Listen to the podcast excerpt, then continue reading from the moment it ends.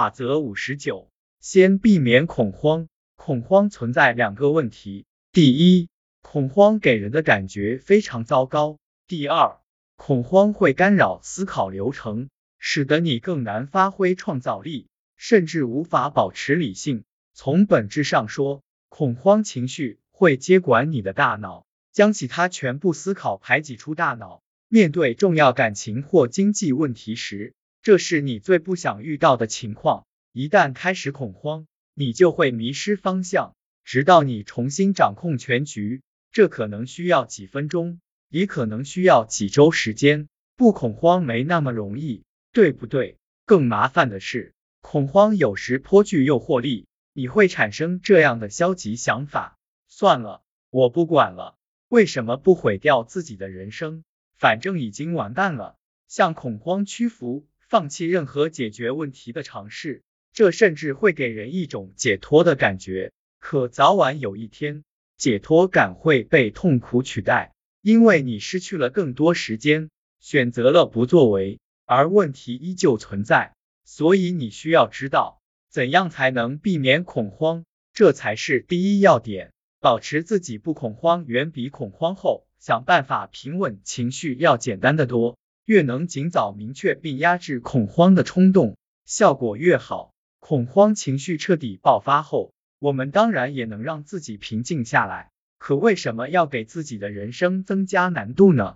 将恐慌情绪扼杀在萌芽之中，显然更为合理。想要做到这一点，你就需要具备了解何时可能出现恐慌情绪的自我意识。现在。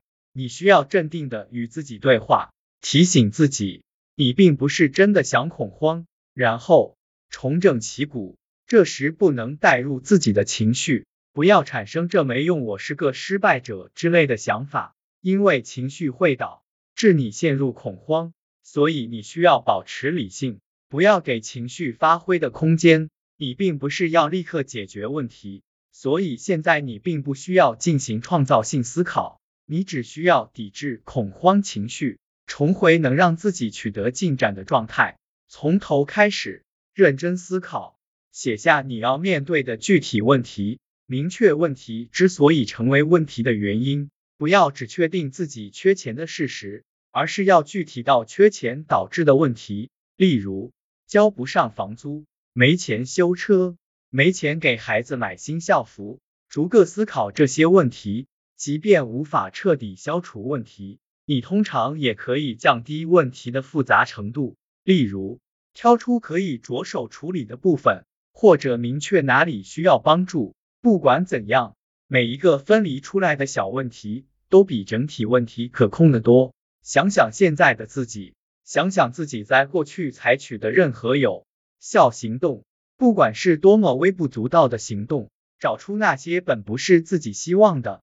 但却取得了好效果的部分性解决方案或币计划。不要忘了，这些问题最终都会自行化解。数不清的人回忆过去时都会说，五年前或者十年前他们在婚姻关系破裂、噩梦般的工作或财务危机中看不到希望，但他们现在仍好好的活着。那些事情已经成为历史。